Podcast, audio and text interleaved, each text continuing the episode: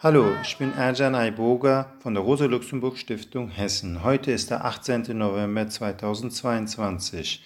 Neben mir befinden sich Nina Bagheri, Shahla Qaderi und Mariam. Sie sind drei iranischstämmige Frauen und politische Aktivistinnen aus Frankfurt am Main. Wir führen ein Gespräch in Form eines Interviews über die seit Mitte September im Staate Iran laufenden Proteste und Aufstände. Es wird Fragen geben zum Charakter des Aufstandes, über die Hintergründe, über die Perspektiven und schließlich auch über die Solidaritätsaktionen hier in Deutschland und Europa. Danke fürs Kommen, Nina, Schachler und Mariam. Wir freuen uns sehr auf dieses Interview. Die erste Frage dreht sich um die Mitte September ermordete Gina Amini aus Sarkes, Kurdistan. Aus was für einem gesellschaftlichen und politischen Umfeld stammt sie? Spielt die Haltung ihrer Familie eine Rolle bei den anschließenden und bis heute andauernden Protesten? Ja, also äh, über Gina bzw. Massa Amini hat man ja viel gehört bis jetzt. Ähm, sie war 22 Jahre alt, also war mit äh, ihrem Bruder unterwegs. Eigentlich wollte sie zwei Tage in Teheran verbringen und ähm, dort wurde sie dann halt von der Sittenpolizei verhaftet. Es äh, war so, also von Erzählungen, dass sie dann ihren Bruder aus den Augen verloren hat in der Metro. So, als man sie dann äh, verhaftet, ähm, dann sagt sie mehrmals im Auto, wo, glaube ich, drei oder vier anderen äh, jungen Frauen dann auch verhaftet sind, dass sie hier fremd sei und, äh, und sie muss dann einen Bruder äh, suchen. In dem Moment wird sie, also dass sie geschlagen wird und äh, wie aus den Berichten dann mal gesehen hat, dass man sie zu einer äh, Art Polizeistation bzw. so eine Sittenschulung gebracht wird und dort, wo sie dann ja zusammenbricht. In dem Moment, wo sie zusammengebrochen ist, bis ins Krankenhaus sind mindestens zwei Stunden, aber eher drei Stunden sind schon vergangen. Als äh, zwei Journalistinnen, Nilufar Hamedi und Elaha Mohammedi, das dann darüber berichten, wird es dann ähm, so, äh, also äh, so durch diesen Druck wird ein Video gezeigt, in dem äh, sie dann zusammenbricht. Aber davor, also davor habe ich ein Video äh, von ähm, äh, Bahman Khobadi gesehen, einen Tag bevor sie dann im Krankenhaus stirbt, dass er durch ein Telefonat vom Freund im Krankenhaus erfahren hat, dass sie höchstwahrscheinlich gestorben ist, dass in diesem Krankenhaus irgendwie so sehr viele Regimeanhänger da sind und irgendwie ein Ärzteteam gekommen ist, äh, wo man diese Ärzteteam gar nicht gekannt hat dort.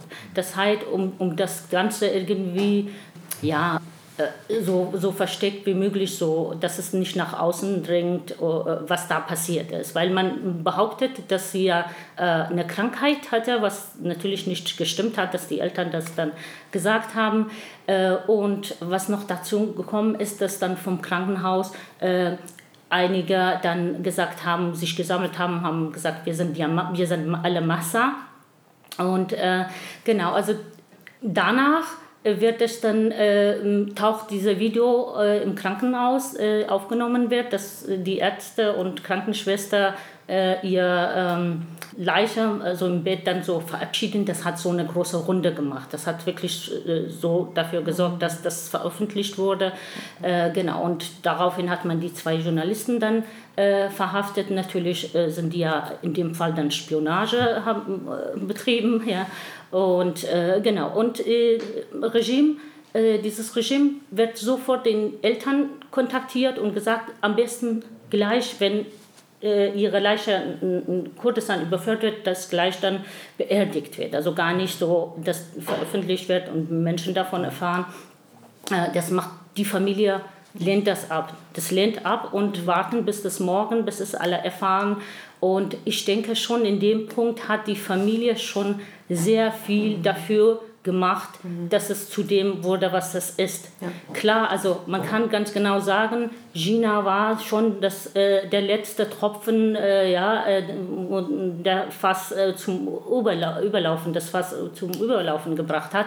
Aber es hätte nicht passieren können wie die Familie. Also das waren so mehrere Anzeichen dafür. Erstmal auf der Beerdigung, äh, eine Reihe Männer kommen und beten und der Onkel kommt und sagt, das ist nicht das, was China wollte. China hat nicht an sowas geglaubt und das, das hätte China nicht gewollt.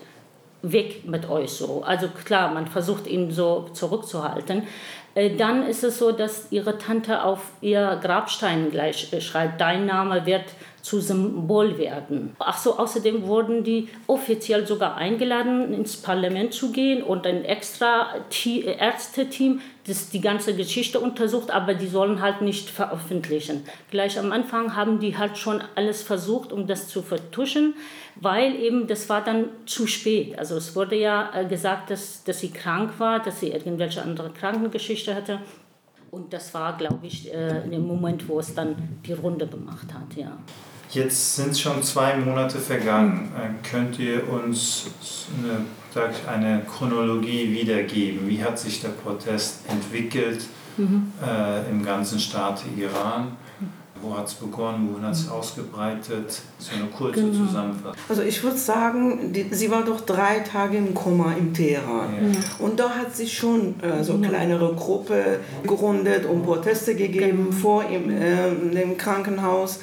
Und aber richtig losging in Sakres. Mhm. Und was äh, die Familie gemacht hat, war sehr klug, weil die ganzen Menschen, also sind auch von verschiedenen anderen äh, Rujalat-Städte, sind äh, zu Sakres gelaufen, manche sogar. Mhm, genau. Und äh, weil äh, alle Straßen haben die gesperrt, damit keiner hinkommen kann. Und trotzdem waren jede Menge Menschen da und äh, Xinjiang Azadi gerufen haben. Dann, wie Schala gesagt hat, in mehreren Städten vom, vom Rojalat äh, gab es diese Proteste. Dann in Teheran an der Universität so äh, am Anfang und dann auch in andere Teile der Gesellschaft. Und in Mashhad, im Esfahan, im, also in viele verschiedene iranische Städte gab es äh, dann und in Baluchistan ähm, das war sehr, also besonders, was in Baluchistan gelaufen ja. ist, weil bei vielen Proteste, was bis jetzt im Iran gelaufen ist, ähm, Baluchis äh, waren nicht so beteiligt, äh, aus verschiedenen Gründen. Aber diesmal waren alle dabei. Ihr sagt, überall im Iran fanden, finden Proteste statt mhm. und äh, in Kurdistan und Baluchistan sind sie besonders stark. Kann mir sagen, dass das eine große Massenbewegung in diesen zwei Orten ist, auch sonst natürlich. Und Studierende habt ihr besonders erwähnt. Ja. Warum gerade die Studierenden? Also diese Revolution äh, ist eher von Jugendlichen, also äh, hat angefangen. Vielleicht weil Gina auch so jung war, vielleicht weil Jugendliche also jetzt äh, sehr verbunden sind im, im Instagram, in verschiedenen äh, Internet-Dings äh, und ähm, hat verschiedene Gründe. Aber äh, jetzt sind die, also am Anfang war es so, dass mehr 16, 17, 18-Jährige okay. beteiligt waren. Und viele von Toten sind auch 16, 17, 18-Jährige gewesen. Aber jetzt nach ein paar Wochen sieht man auch andere. Zum Beispiel gestern ist im Kurdistan äh, ein 66-Jähriger äh, im Sakres sogar, in, mhm. in Jinas Stadt, umgebracht worden. Also im Kurdistan und Baluchistan sind Alters äh, gemischt und im Teheran äh, meistens die jungen Menschen. Finden täglich Proteste statt? Ja, Im Kurdistan also mit Sicherheit, auf jeden ja, Fall. Also jeden Tag, allerdings, das ist so, das ist so stadtteilbezogener.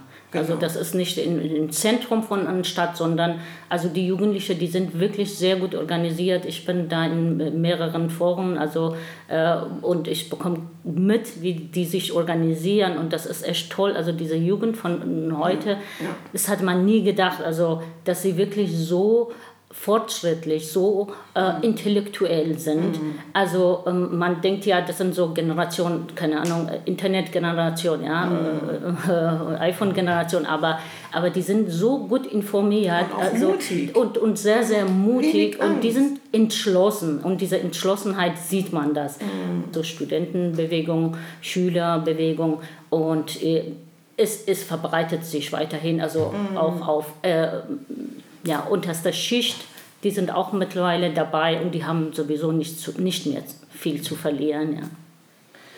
Ähm, zu der Frage, warum es gerade Studierende gewesen sind, äh, die sich direkt am Anfang den Protesten mhm. angeschlossen haben, möchte ich gerne noch hinzufügen, dass es gar nicht so also verwunderlich ist, weil Universitäten überall immer quasi die Quelle von progressiven Gedanken, von progressiven Aufständen mhm. Gewesen sind. 1979 waren es auch Studierendenaufstände, die quasi so ein bisschen das Feuer ins Rollen gebracht haben. Und ähm, sind, wie jetzt schon gesagt wurde, eben vor allem junge Menschen, die ähm, vernetzt sind im Internet, ähm, die diesen Protest im Land aktiviert haben, mobilisiert haben, aber auch diese Proteste über Bilder nach außen tragen, über die sozialen Medien. Die haben den Zugang zur Technik, ähm, aber auch sind es gerade diese Menschen, die massivst unter der Sittenpolizei und der Regierung leiden. Also nicht über, über das Kopftuchtragen hinaus, über diese Geschlechterapartheid, die auch in den Universitäten äh, stattfindet. Natürlich hat auch diese ähm, Sittenpolizei oder diese islamistische Regierung auch einen Einfluss auf die Bildung im Iran. Also Wissenschaft kann ja nicht frei stattfinden und kritische Wissenschaft kann ja nicht in einem Land oder in einer Umgebung stattfinden und ähm, durchgeführt werden, in der so massiv Gedanken auch unterdrückt werden und eine Ideologie aufgedrückt wird. Also ich denke, dass das auch einen wesentlichen Beitrag dazu geleistet hat, warum eben auch Jugendliche und Univers also Menschen, die studieren, gerade oder Schülerinnen in, auf die Straßen gehen, weil auch die, das Wissen, die Bildung und die Wissenschaft darunter mhm. leidet. Äh, sind bei diesen jetzigen laufenden Protesten, Aufständen mehr Frauen beteiligt als in den vorangegangenen Jahren? 2017, 2019 gab es ja auch viele Aufstände. Ich würde sagen, ich habe jetzt nicht mehr Bilder vor Augen, also die vorherigen Proteste, aber diesmal ist das so schon äh, richtig sichtbar für alle, dass die Frauen am vordersten Stelle stehen. Wobei jetzt mittlerweile hat sich das gemischt. Also ähm, es kommt ja auch darauf an, also ich kann es jetzt nur für kurdischen Teil reden, weil ich jeden Tag telefoniere mit meiner Familie. Äh, wenn es um bestimmte Aktionen geht, ja, wo es gefährlichere, da sind eher äh, männliche äh, äh, Jugendliche unterwegs und für andere kreativere also, äh, ja, Aktionen sind eher Frauen, aber auf der Straße sind beide vertreten. Also beide fast kann man sagen gleich, aber in manchen Stellen Frauen mehr. Ich würde auch sagen, dass das gesellschafts- und schichtenübergreifend ist. Also es ist natürlich ähm, so eine im Ursprung eine feministische, antipatriarchale Forderung, die aber da nicht aufhört. Also es wird ähm, sich aufgelegt gegen jegliche gesellschaftliche Unterdrückung, die stattfindet, gegen äh, patriarchale Unterdrückung genauso wie die Ausbeutung, kapitalistische wirtschaftliche Ausbeutung, gegen ähm, jegliche Unterdrückungsstrukturen, an, unter denen nicht nur die Frauen leiden, sondern auch die Männer und schichtenübergreifend ähm, alle im Iran leiden oder der Großteil darunter leidet. Was auch diesmal ähm, sehr sichtbar ist, dass äh, die, äh, nicht nur, dass die Frauen ähm, in großer Masse beteiligt sind, sondern auch Sachen äh, machen, Aktivitäten machen, die also früher man weniger gesehen hat. Zum Beispiel Molotow-Cocktail werfen. Das war früher vielleicht, wenn die überhaupt gemacht haben, haben eher Männer gemacht. Oder diese ähm, Autos vom, vom äh, Basijis umkippen. Die haben, also ich habe mehrere Videos gesehen, dass Männer und Frauen zusammen das getan mhm. haben. Das ist nicht so typische Frauenaktivitäten äh, ähm, äh, im Iran gewesen bis jetzt. Und in diesmal sieht man, dass sie überall dabei sein wollen, zumindest im Teheran oder in größeren Städten habe ich gesehen. Kurz, wer sind die Basiji? Äh, die sind ähm, Regierungsmilizen die bezahlt werden. Ich glaube, das ja. sind Menschen, die einfach nur gegen Bezahlung äh, die anderen unterdrücken. Wie viele glaube, sind das und was für eine Zahl handelt es sich? Mehrere tausend, genaue Zahl habe ich nicht. Manche von denen kommen in Zivilkleidung, ja, genau. die mischen sich äh, also unter die Menschen und äh, bringen Menschen um und manche haben die auch in ihrer Uniform. Welche sozialen Schichten beteiligen sich daran? Es wird gesagt, dass da Protest von 2009 vor allem eins des Mittelstandes war. Aber jetzt mhm. eher untere Schichten, Studierende, auch Arbeiter oder auch Mittelklasse oder alles oder wie? es ist eine gesellschafts- und schichtenübergreifende mhm. Bewegung. Das sieht man ja jetzt auch an den massiven Streiks von den Fabrikarbeiterinnen aus der Stahlindustrie, aus der Ölindustrie. Ähm, es ist auch die unterdrückte Bevölkerung, die untere Schicht, das Prekariat, das sich auflehnt. Wie man vielleicht in, mit Perspektive auf die vergangenen Proteste sagen kann, in dieser Masse schon eine Besonderheit an den Protesten heute. Es ist aber nicht so, dass die äh, unterdrückten Arbeiterinnen sich das erste Mal auflehnen. Also die äh, wirtschaftliche Lage im Iran ist so prekär, dass mhm. äh, Menschen nichts mehr zum Leben haben und ähm, und die Arbeiterinnen der Ölindustrie streiken ja auch ganz Das hoffe ich, dass es jetzt mehr wird. Also ähm, das ist bis jetzt leider noch nicht so die gewünschte Anzahl an äh, Proteste oder beziehungsweise Streiks von äh, Arbeiter, Arbeiterinnen äh, erreicht. Also das wäre, glaube ich, so letzte Instanz. Also ich glaube, die warten einfach ab, um, um dann sicher zu gehen und weil wenn Öl, Ölindustrie still liegt, ja. mhm. dann, dann haben wir schon gewonnen. Sind die Ölarbeiterinnen etwas privilegiert im Iran? Ja, ich denke schon. Also ja, auf jeden Fall, die verdienen, verdienen viel schon gut. Genau. Aber da ist auch wieder mehrere Schichten. Also es gibt auch Schichten, die ganz unten sind und ähm, zum Beispiel Arbeitsverträge sehr begrenzt sind. Die müssen immer Angst haben, äh, gekündigt zu werden. Aber es gibt ähm, die, die auch äh, feste äh, Verträge haben und sehr gut verdienen. Wie wird im Iran heute protestiert? Also wie sind die Aktionsformen? Oh, das ist echt weit, äh, weit, weit äh, verbreitet. Also Künstler, also ich bin so beeindruckt, was alles da so künstlerisch gemacht wird, ob es Gesang ist oder Videos, Animationen, ähm, Wände bemalen.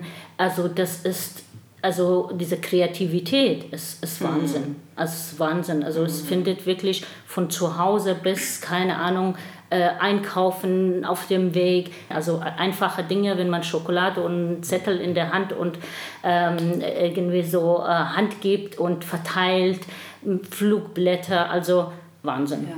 Können wir gerne also es ergänzen. wird auf jeden Fall aktiv, aggressiv protestiert, mhm. was natürlich ähm, erforderlich ist mit Molotow-Cocktails, wie Mariam schon erzählt hat, mit äh, Autos von Regierungskräften umschmeißen, Autos anzünden, mhm. ähm, die äh, Städte der äh, Polizei anzünden. Also gestern wurde auch zum Beispiel das Geburtshaus von Khomeini in Brand gesetzt. Ja. Also es gibt diese Protestform, die sehr aggressiv radikal. ist, radikal ist. Mhm.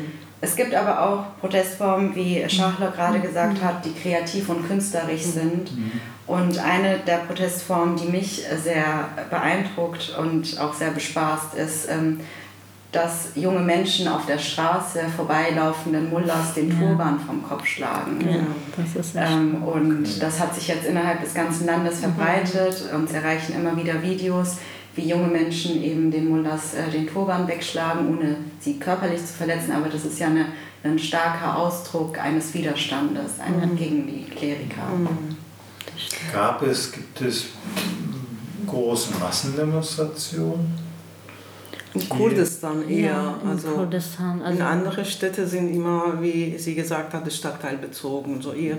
Das ist auch aber eine Taktik, haben die auch am Anfang in Aufrufe geschrieben. Das wäre viel besser, wenn wir uns nicht an einen zentralen Ort versammeln, ja. äh, weil dann können die also eher äh, unterdrückt werden, ähm, sondern in kleine also Stadtteile, in kleine Menge und so äh, müssen sie sich verteilen, die Sicherheitskräfte. Und äh, so viele Sicherheitskräfte haben die nicht. Besonders wenn im, gleichzeitig in mehreren Städten so läuft, dann haben die äh, tatsächlich wenig.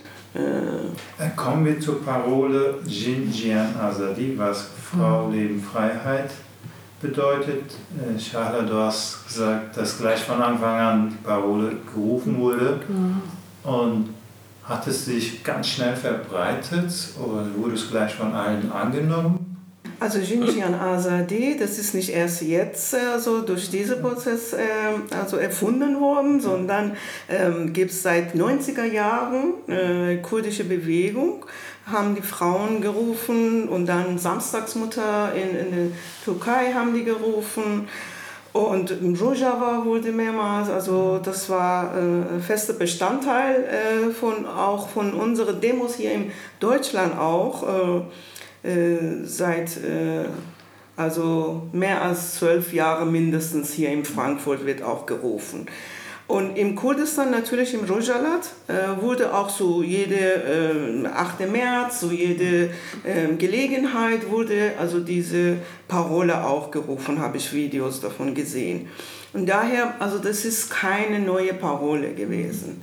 Das ist eine Parole, die kurdische Freiheitsbefreiungsbewegung äh, das rausgegeben hat. Also, und das hat auch eine Philosophie dahinter. Was mich ärgert, dass diese deutschen ähm, Politiker mit diesen ähm, äh, Parole sich beschmucken auf T-Shirt und kommen und mit äh, ähm, äh, Plakate Xinjiang Azadi, da steht Solidarität mit iranischen Frauen. Aber parallel, selbe Zeit, äh, wird also diese Parole von Freiheit, also äh, gehört zur Freiheitsbewegung von Kurdische, äh, anderer Teil von Kurdistan, wird hier kriminalisiert, werden mehrere Menschen verhaftet, wird, ähm, Erdogan wird unterstützt. Ähm, zeitgleich äh, äh, Gift, äh, also Eingriffe gibt es im Kurdistan. Und ähm, ja, diese Parole gehört zu dieser Bewegung, die jetzt kriminalisiert wird, bombardiert wird, getötet wird. Aber auf der anderen Seite, wenn aus dem Iran kommt, auf einmal Politiker ähm, haben Solidarität und zeigen Solidarität mit denen. Das ist, was mich paradox, diese, diese kann ich nicht glauben. Das hat, glaube ich, gepasst. Das ja. war einfach ein richtiger Zeitpunkt ja. dafür ja. und das hat alles zusammengepasst. Ich glaube, dass ähm, dieser, diese Parole Jinjian Azadi aber auch ein bisschen mehr äh, Einklang findet, weil zum Teil auch ein bisschen verwässert wird, dass es sich bei der Parole um eine kurdische Befreiungsbewegung handelt. Das sieht man ja auch in, in Deutschland, so wie Marian gesagt hat, dass ähm, sich vielleicht auch bei den Protesten iranische Nationalistinnen oder sich iranische Nationalistinnen den Protesten anschließen und Jinjian Azadi rufen, aber vielleicht nicht den direkten Bezug zum mhm. kurdischen Befreiungskampf herstellen über die. Spielen oppositionelle, größere oder kleinere oppositionelle, bestehende Organisationen eine ernsthafte Rolle bei diesem Protest? Mal Linke oder die Organisation der Kurdinnen? Also ich kann so allgemein sagen, nein. Also die haben jetzt nicht so einen Einfluss ja, im Allgemeinen. Äh, so allerdings im kurdischen Bereich punktuell schon. Also wenn es um Streik geht, diese Aufrufe, was von den also linken Parteien alle gesamt äh, gesagt haben, das hat in Kurdistan wirklich dann auch hingehauen. Das heißt, wir haben wirklich Einzelhandel, alle waren geschlossen. Also es wurden zweimal oder dreimal und das wurde dann gemacht. Also klar, die Bevölkerung, also die Menschen waren dazu bereit. Es war jetzt nicht so, weil die das wollen, sondern weil die Menschen dazu bereit waren und haben einen Grund dafür. Und in dieser äh, Hinsicht hat das aber ansonsten, ich glaube, die jungen Menschen, die brauchen, die brauchen keinen Führer in dem Sinne, die brauchen äh, nicht, also das läuft einfach, die machen das und die fühlen sich mächtig und bis jetzt haben die jetzt keine äh, Persönlichkeiten oder Führer oder Oppositionelle gebraucht. Klar gibt es Ideologien, also das kennt, also das äh, hört man auch oder liest man in den Gruppen, die miteinander diskutieren, dass es da Linke gibt und andere vielleicht eher äh, sich zu anderen Parteien hingezogen fühlen. Vielleicht nochmal ein bisschen zur Kontextualisierung im Iran haben sich während des islamischen Regimes ja gar keine oppositionelle Organisationen wirklich gründen können. Ähm, jegliche Art von Organisierung wird im Kern zerschlagen, die oppositionell ist. Deshalb ähm, gibt es außer tatsächlich im, im Kurdistan keine wirkmächtige linke Organisation, die die Proteste anführt.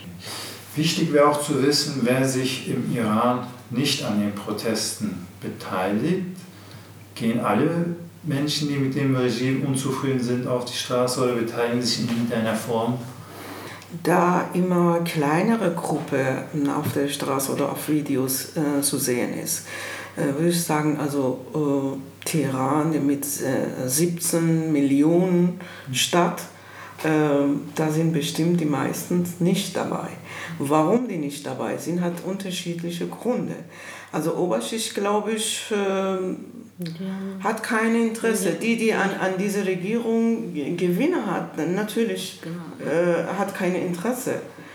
Manche, also viele haben Angst, glaube ich.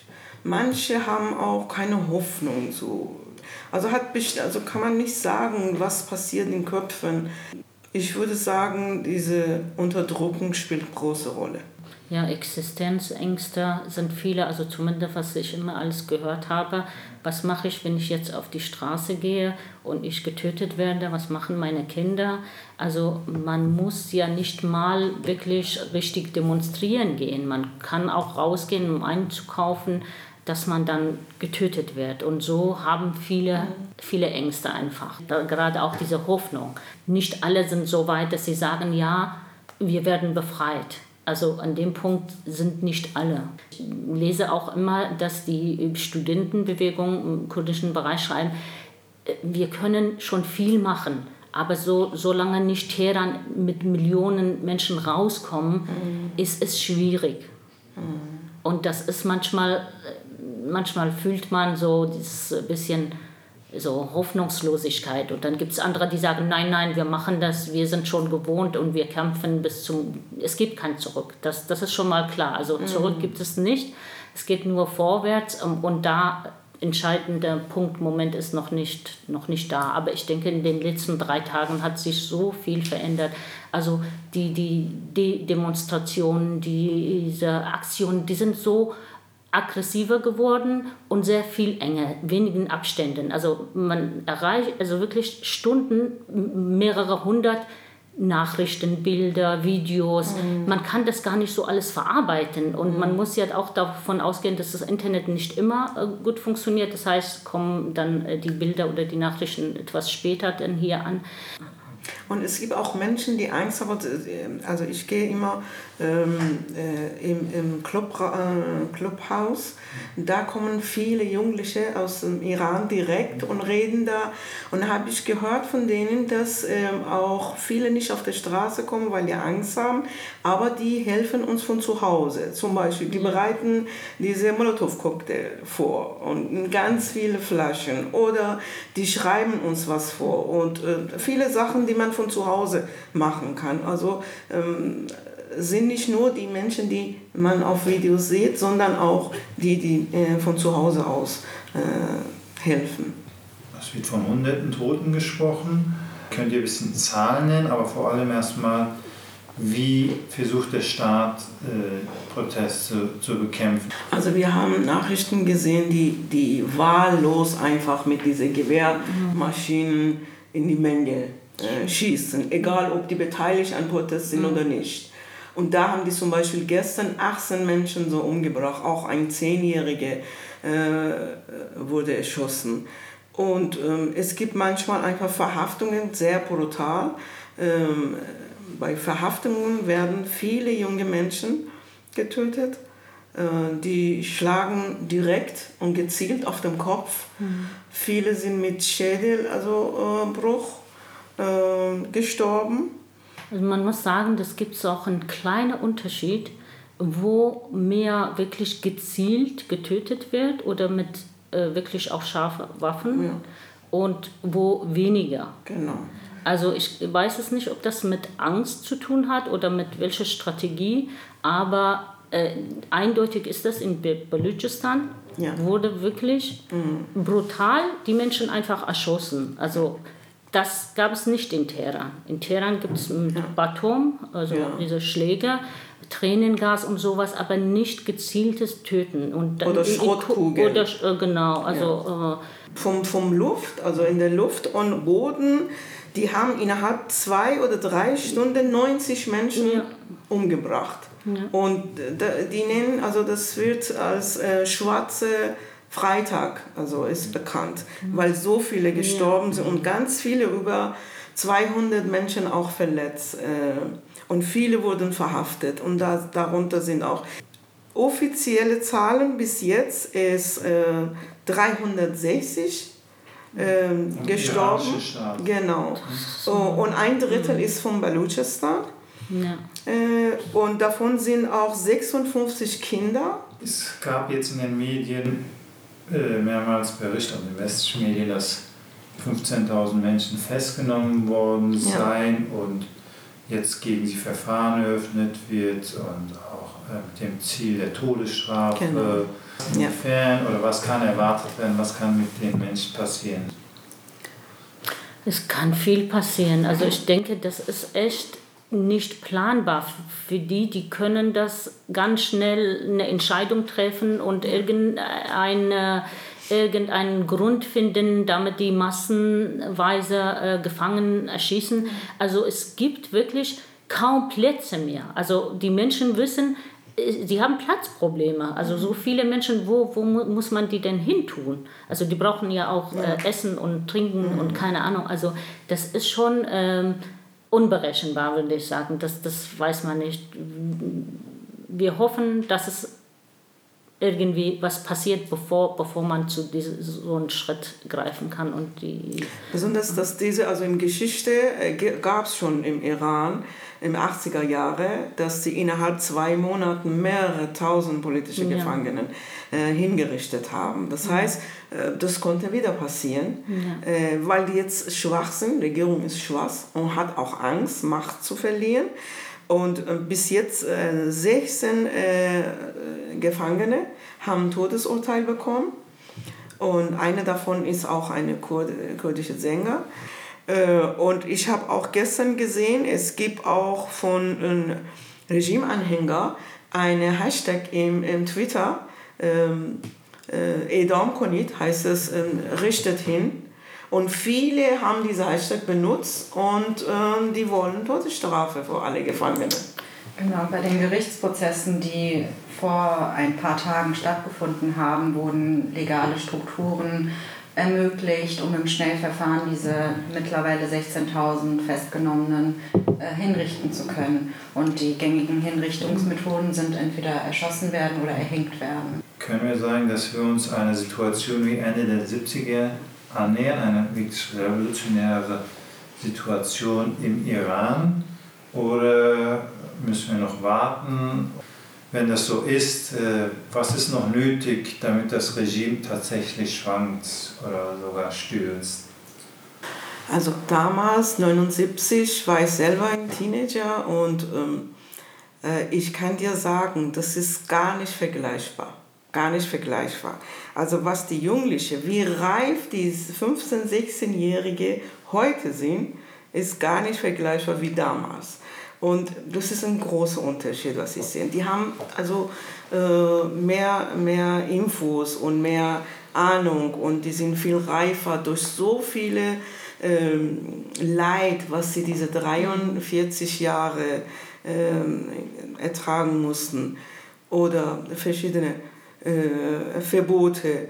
Ich glaube, wenn diese Proteste länger und massiver äh, andauert, konnte schon passieren. Ich denke auch, also ich denke auf jeden Fall, also das ist eine Revolution, das kann man nicht, das kann man nicht anders benennen. Und es kann sein, dass es lange dauert. Es kann sein, dass es lange dauert. Dass es die jungen Menschen haben Zeit, um sich zu organisieren. Die organisieren sich.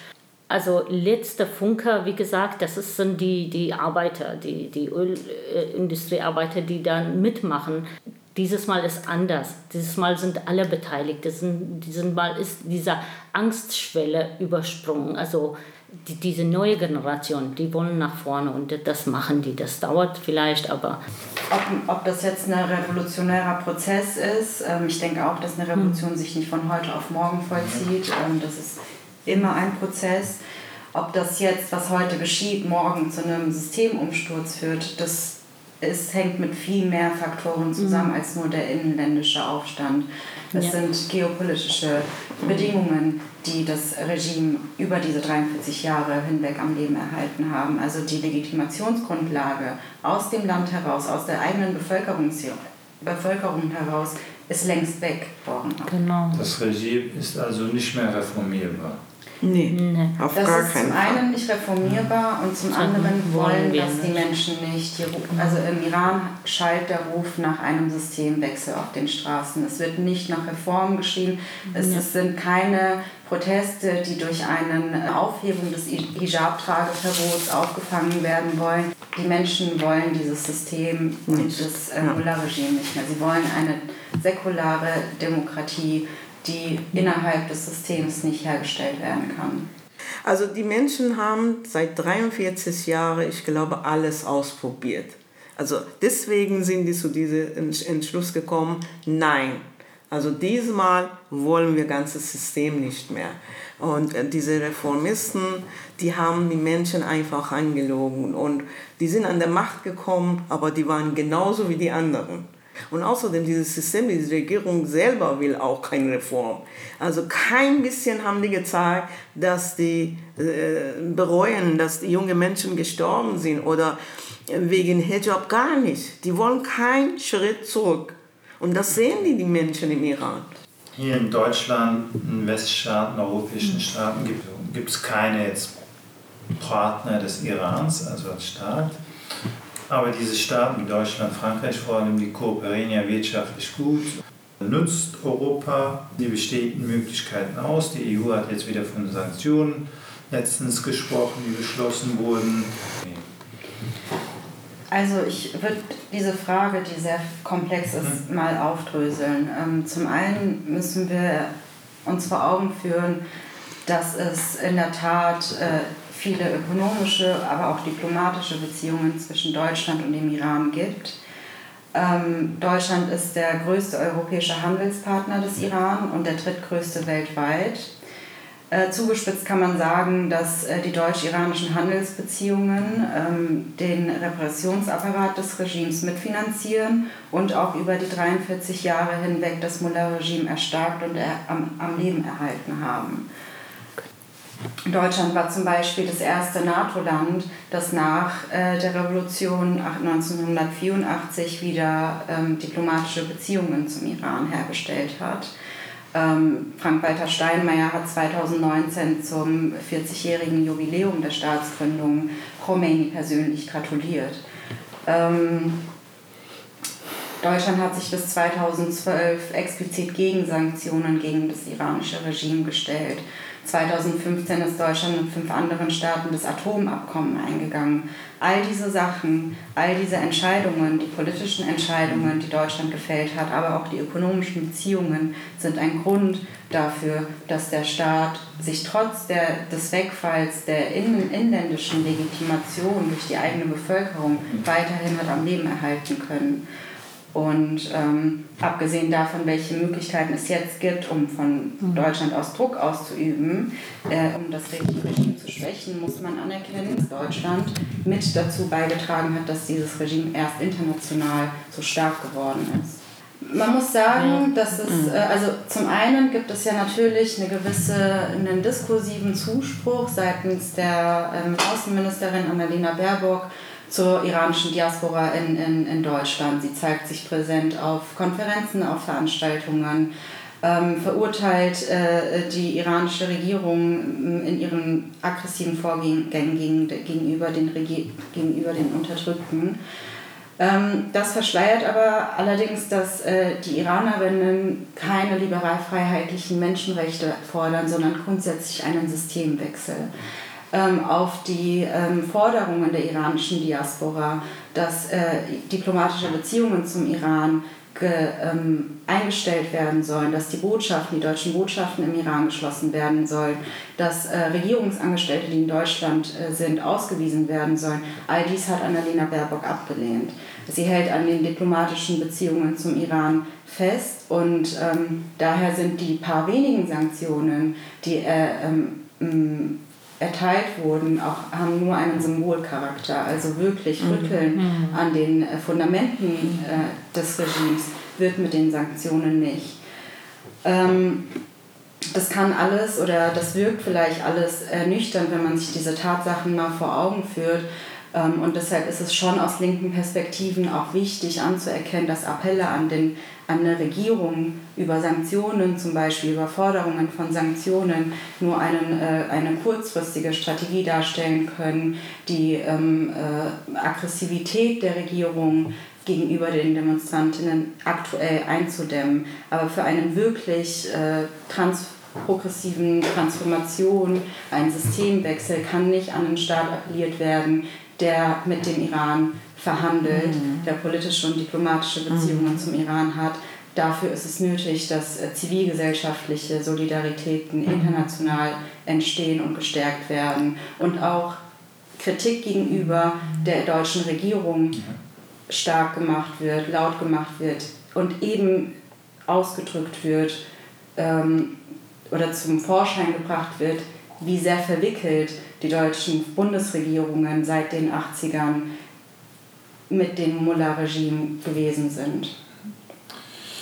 In Europa finden ja viele Solidaritätsaktionen, Demonstrationen statt.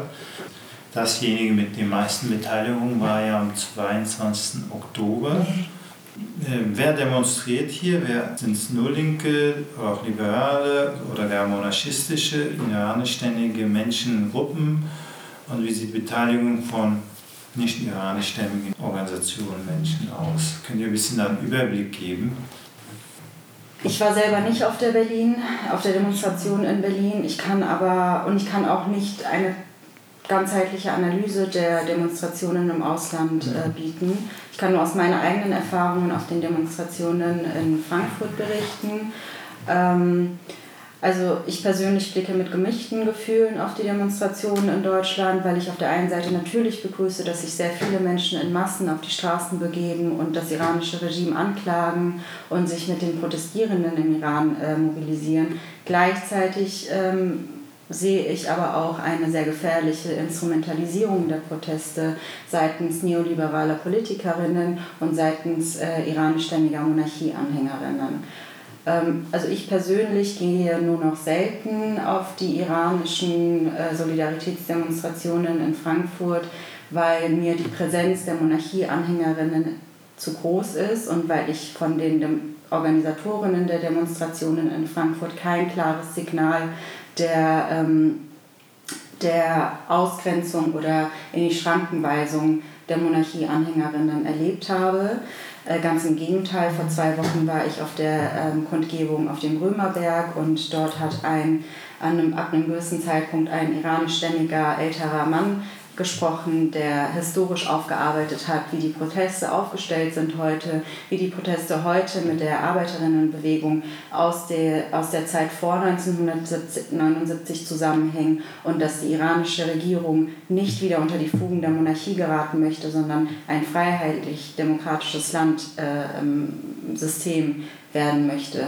Ähm, dieser Mann wurde durch äh, einige zwar wenige, aber dennoch laute Monarchisten in seiner Rede unterbrochen. Sie haben angefangen, keine schlimmen, aber lauthals Parolen zu schreien, während dieser Mann gesprochen hat. Und er hat dann seine Rede unterbrechen müssen, ist von der Bühne gegangen und äh, die Organisatorinnen der Demonstration haben nicht die Leute, die diese De äh, Rede unterbrochen haben, die Monarchisten, in die Schranken gewiesen. Und ähm, das besorgt mich. Zum anderen aber ähm, besorgt mich auch die Instrumentalisierung der Proteste und Scheinsolidarisierung mit den Protesten seitens äh, deutscher Politikerinnen. Beispielhaft dafür ist äh, eben die Unionspartei, ähm, wo sich auf den Demonstrationen am kurz nach äh, Aufblühen der Proteste gab es die erste große Demonstration in Berlin am Brandenburger Tor. Da sind ungefähr 1800 Menschen gewesen, unter anderem auch Politikerinnen der Unionspartei und haben sich mit den Iranerinnen, mit den Protestierenden solidarisiert. Und gleichzeitig hat die Unionspartei in 16 Jahren Bundesregierung aber dieses Mullah-Regime gestärkt. Es hat dazu beigetragen, dass dieses Mullah-Regime sich finanzieren kann und ihre eigenen Leute unterdrücken kann. Auf der anderen Seite hat aber auch die Unionspartei äh, zu einer verschärften Asylpolitik in Deutschland äh, beigetragen. Es hat ähm, Kriegsgebiete zu ähm, sicheren Herkunftsländern erklärt. Es hat zu einer menschenfeindlichen EU-Außengrenzenpolitik beigetragen und ähm, beispielhaft auch, wie sie, also, dass sie sich nicht wirklich um Frauen- und Menschenrechte ähm, beschert hat während ihrer Amtszeit, hat ja, ist ja, kann man ja auf, äh, auf die Situation in Afghanistan hinweisen, wo sie letztes Jahr Frauen und äh, Mädchen der Taliban äh, hinterlassen hat und ähm, die äh, sich jetzt mit, den, mit Frauen, mit, vermeintlich, mit der vermeintlichen Befreiung der Frauen zu solidarisieren, bewerte ich als Scheinsolidarisierung. Noch eine Frage, Monarchistinnen hier in Europa, sind die stark und fordern Sie die Rückkehr der Monarchie direkt? Oder wie ist das? Ja. Oder muss man die ernst nehmen oder sind es vereinzelte Leute, die stören? Ähm, also das, äh, was äh, Nina am Anfang erwähnt hat, das ist, stimmt. Also die Monarchen, die versuchen hier also im Ausland wirklich äh, Plattformen, die sind auch, das Demos sind, Kundgebungen, das einfach vereinzunehmen. Also das ist ja, die sind nicht viel, also das ist meine Erfahrung. Ich bin einer von den, äh, diese Gruppe, die auch äh, diese Demos mit äh, organisieren. Äh, das ist tatsächlich ein Kampf mit denen, da, keine Ahnung, 6000 Menschen sind und sie sind nur zu 20 äh, Personen, die springen den Raum. Das heißt, die machen, wo es auch nur geht, auf sich aufmerksam, egal ob es Kamera, Fotos sind, dann sind die sofort mit dem da, mit, dem, mit der Flagge da und dann natürlich, das, das stört. Also diese Organisatoren bemühen sich wirklich, wirklich ganz hart um das zu unterbinden, hat man am Anfang war das schwierig, weil man gesagt hat, gar keine Flaggen, keine Flaggen von irgendwelchen Parteien, Organisationen, sondern einfach Plakate, die Iran betreffen, die äh, getöteten Menschen und so weiter. Und die nutzen diese Plattform dann wirklich tatsächlich aus, so dass äh, nach mehreren Demos hintereinander, dass sie sich jetzt sozusagen ähm, äh, dazu entschlossen haben, selber einen Aufruf für Demo zu machen. Und das machen die leider auch unter äh, äh, Jugendliche aus Frankfurt. So, so äh, Aufruf, solche Aufrufe, wo die, natürlich die anderen Menschen da teilnehmen und nicht wissen, äh, wer, wer dahinter steckt. Also das ist, ich würde sagen, das macht es schwierig, hier eine Einheit zu zeigen genauso wie in Iran, dass das wiederzugeben, dass, dass wir eine Einheit sind und wir eine Einheit gegen iranische Regierung sind. Äh, die, die, für mich ist das wichtig, dass es im Iran die gar kein, äh, äh, überhaupt nicht, also man, man, man sieht im Gegenteil, das werden Parolen gegen äh, auch äh, Schah-Anhänger und überhaupt äh, Monarchen äh, gesagt auf die Straßen in Kurdistan, auch in anderen äh, Städten in Iran. Wie sieht die Beteiligung äh, von nicht-iranischen Menschenorganisationen an den Protesten aus? Also meine Erfahrung jetzt vereinzelt, also mhm. wirklich wenig, also ganz wenig leider. Also das wäre schön, also mein Wunsch oder mein Traum wäre irgendwann mal, dass die Menschenrechte überall gelten, dass die Kinderrechte, Frauenrechte, nicht nur für Europa sind, sondern auch, äh, egal ob es Afghanistan, äh, Afrika und äh, dass es dann äh, überall äh, gelten würde. Und deshalb verstehe ich das nicht, äh, dass die Menschen nicht dafür stehen. Ja? Muss eine Frau in Frankfurt angegriffen werden, damit man Stimme erhebt? Macht das einen Unterschied nur, weil es, oder muss es Nachbar, Deutsch, Deutschland Nachbar sein? Das ist was passiert, damit die hören? Ich denke, das ist weil es eben ganz Iran betrifft, weil wir eben jetzt bereit sind dazu, nach Berlin zu gehen und Demos, äh, in Demos teilzunehmen, das macht das. Also ich glaube, das ist weniger wer hat das organisiert? Weil wir mitfühlen. Ja. Wir wollen zeigen, wir wollen unsere Stimme, wir wollen laut werden. Und dann mache ich mich und hinterfrage nicht tausend Dinge. Warum? Wer hat das gemacht? Es ist wichtig, dass die iranische Bevölkerung mitbekommt, dass wir da sind und wir für die auf die Straße gehen. Und das ist das Gefährliche, also dass man nicht hinterfragt, man will nur solidarisch sein und hingehen. Und, und die, die Leute, die in 79 also mitgemacht haben, die zittern. Viele sagen, oh, wieder, damals hatte Khomeini auch gesagt, alles zusammen, komm, alles zusammen, später konnten wir über alles reden, alles, diese alles zusammen, also macht mir äh, so Angst, dass ich auch ähm, auf äh, solche Demos nicht gehe. Weil ich hinterfrage, wer steckt dahinter, was wollen die erreichen und äh, muss man genau gucken. Also meiner Einschätzung nach ist es auch gefährlich ähm, und ähm, ein, äh, Schein, eine scheinbare Einheit innerhalb der Demonstrationen im Ausland äh, zu, also darzustellen, weil ähm, zwar hat Schachler schon gesagt, es sind vielleicht nicht viele Monarchie-Anhängerinnen, allerdings ist der Sohn äh, des ehemaligen Schahs, der im, in, in den USA lebt, hat schon eine sehr große mediale Präsenz. Ähm, ihm wird auf BBC eine Plattform geboten, dass er zu Aufständen aufruft. Es gibt Menschen, die halten sein Gesicht ja. auf den Demonstrationen, mhm. auf Plakaten hoch. Es ist, es ist eine reale Option, dass das Monarchiesystem zurückkehrt in den Iran. Das müssen wir anerkennen. Wir müssen als linke Personen uns auch über den gesamtgesellschaftlichen Mainstream-Diskurs darüber hinaus blicken und auch jetzt schon überlegen, was denn progressive Alternativen für den Regierungswechsel mhm. sind. Wir sind uns alle einig, aus welchen Lagern auch immer, oder ich würde sagen, zum Großteil in der Diaspora sind wir uns einig, dass wir dieses System, was jetzt herrscht, weghaben wollen. Die Frage, die aber zwangsläufig folgt, die auch sehr wichtig und grundlegend ist, ist, was soll danach folgen? Ich finde, wir als Linke sollten uns mit diesen Fragen beschäftigen und sollten über diese Scheinvereinheitlichung der Demonstrationen auch sprechen. Und ähm, das fehlt mir. Mir fehlt eine klare linke Einheit. Mir fehlt seitens der Linkspartei zum Beispiel ein klares Bekenntnis zu den Demonstrationen. Mir, fehlt, ähm, ähm, mir fehlen linke Analysen mhm. ähm, von Politikerinnen. Ähm, das hoffe ich, dass jetzt in den nächsten Wochen folgt. Bisher war es natürlich wichtig, von außen hin einheitlich Druck zu machen und äh, mit in Massen auf die Straßen zu gehen.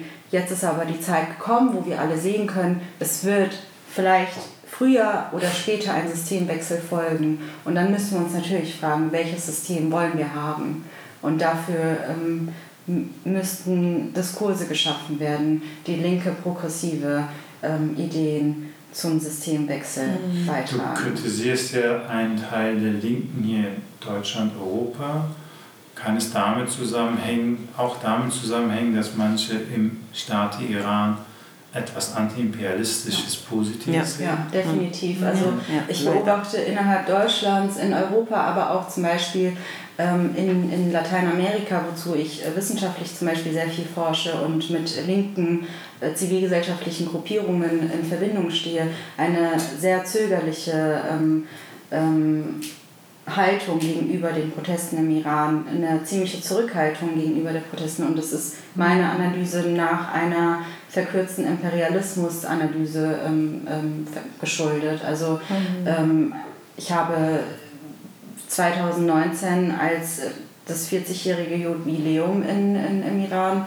der, oder die, das 40-jährige Jubiläum der Staatsgründung der, des iranischen Regimes war in Mexiko gelebt und er hat eine aufständische indigene Bevölker äh, Bewegung, die sich die Zapatistas nennt, ähm, oder eine, eine, vertretende Organisation hat, ähm, hat dem iranischen Regime gratuliert. Als Fidel Castro gestorben ist, ähm, wurde, wurden alle vermeintlich antiimperialistischen Staatsoberhäupte nach Kuba eingeladen um, um dort eine Trauerfeier, eine internationale antiimperialistische Trauerfeier für, für, den, für Fidel Castro und für die kubanische sozialistische Revolution abzuhalten. Also ja, es ist meiner Analyse nach eine verkürzte Imperialismus-Analyse, die total an der Realität vorbeischlägt, weil der Iran Dreh- und Angelpunkt im Mittleren Osten mhm. für äh, die deutsche Kapitalakkumulation ist und ähm, wir auch anhand der zögerlichen Sanktionen und äh, der keine Abkehr der diplomatischen Beziehungen ja erkennen, dass der Westen, dass der imperiale Westen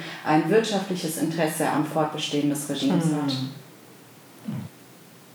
Wie sollte mehr Solidarität durch Menschen und Organisationen Deutschland, Europa und international aussehen, die an einer Demokratisierung, Freiheit des Irans natürlich interessiert sind? Diese Frage wird oft gestellt, was können Menschen tun, sollten tun auf verschiedenen Ebenen? Ähm, also das, was immer wieder gesagt wird, zentral ist, dass äh, jeder sich täglich über den Verlauf der Proteste mhm. aktuell informiert hält, äh, Informationen über soziale Medien teilt und ähm, die Stimme der Protestierenden auch in Deutschland repräsentiert. Darüber hinaus finde ich es ausschlaggebend, dass Menschen sich im Ausland mit der politischen Geschichte und den Aufständen der Arbeiterinnen und der unterdrückten Völker im Iran beschäftigen ähm, und auch eben Analysen, politische Analysen selber herstellen, die anerkennen und zum Ausdruck bringen, dass, äh, dass, dass der Iran oder die Protestierenden im Iran eben nicht wieder die, unter die Fugen der Monarchie geraten wollen. Und über die Appelle an den Staat hinausgehen, betrachte ich es zum Beispiel als sehr wichtig, ähm, diesen, dieses Moment des Klassenkampfes, der im Iran gerade aufblüht und, ähm, und äh, die Proteste markiert, auch in Deutschland aufzufangen. Hier könnten zum Beispiel Gewerkschaften und äh, kämpfende Arbeiterinnen sich mit den, mit der, den Protesten der, Arbeit, der Arbeiterinnen im Iran solidarisieren. Das wird ein bisschen... Ähm, dadurch erschwert, dass politische Streiks in Deutschland verboten sind. Ähm, hier müsste allerdings seitens der Linkspartei zum Beispiel, was sie ja letzte Woche auch gemacht hat, Druck auf die deutsche Bundesregierung ausgeübt werden. Äh, vor einigen Tagen hat sie hierfür, also für die Aufhebung des Verbots politischer Streiks einen Antrag ähm, am Bundestag eingereicht. Eine Aufhebung solches, solchen Verbotes könnte dazu beitragen, dass politische Streiks in Deutschland in Solidarität mit den Arbeiterinnen im Iran stattfinden können. Ähm, einer der Unternehmen, die dafür verantwortlich ist, dass ähm, der Iran, der, das Internet im Iran gedrosselt wurde, sitzt in Nordrhein-Westfalen mhm. und nennt sich Avan Cloud. Hier hätten Gewerkschaften zum mhm. Streik der Arbeiterinnen in diesem Unternehmen aufrufen können. Also wir müssen als Linke über die Appelle, die wir an den Staat richten, mhm. uns überlegen, welche zivilgesellschaftlichen Möglichkeiten der Solidarisierung gibt es und welche können wir herstellen. Mhm. Wir müssen darüber nachdenken, wie internationale Solidarität materiell sich verfestigen oder ausdrücken kann. Ich denke, das war ein, schön, ein schöner Abschluss für dieses großartige Interview. Vielen Dank, dass ihr gekommen seid.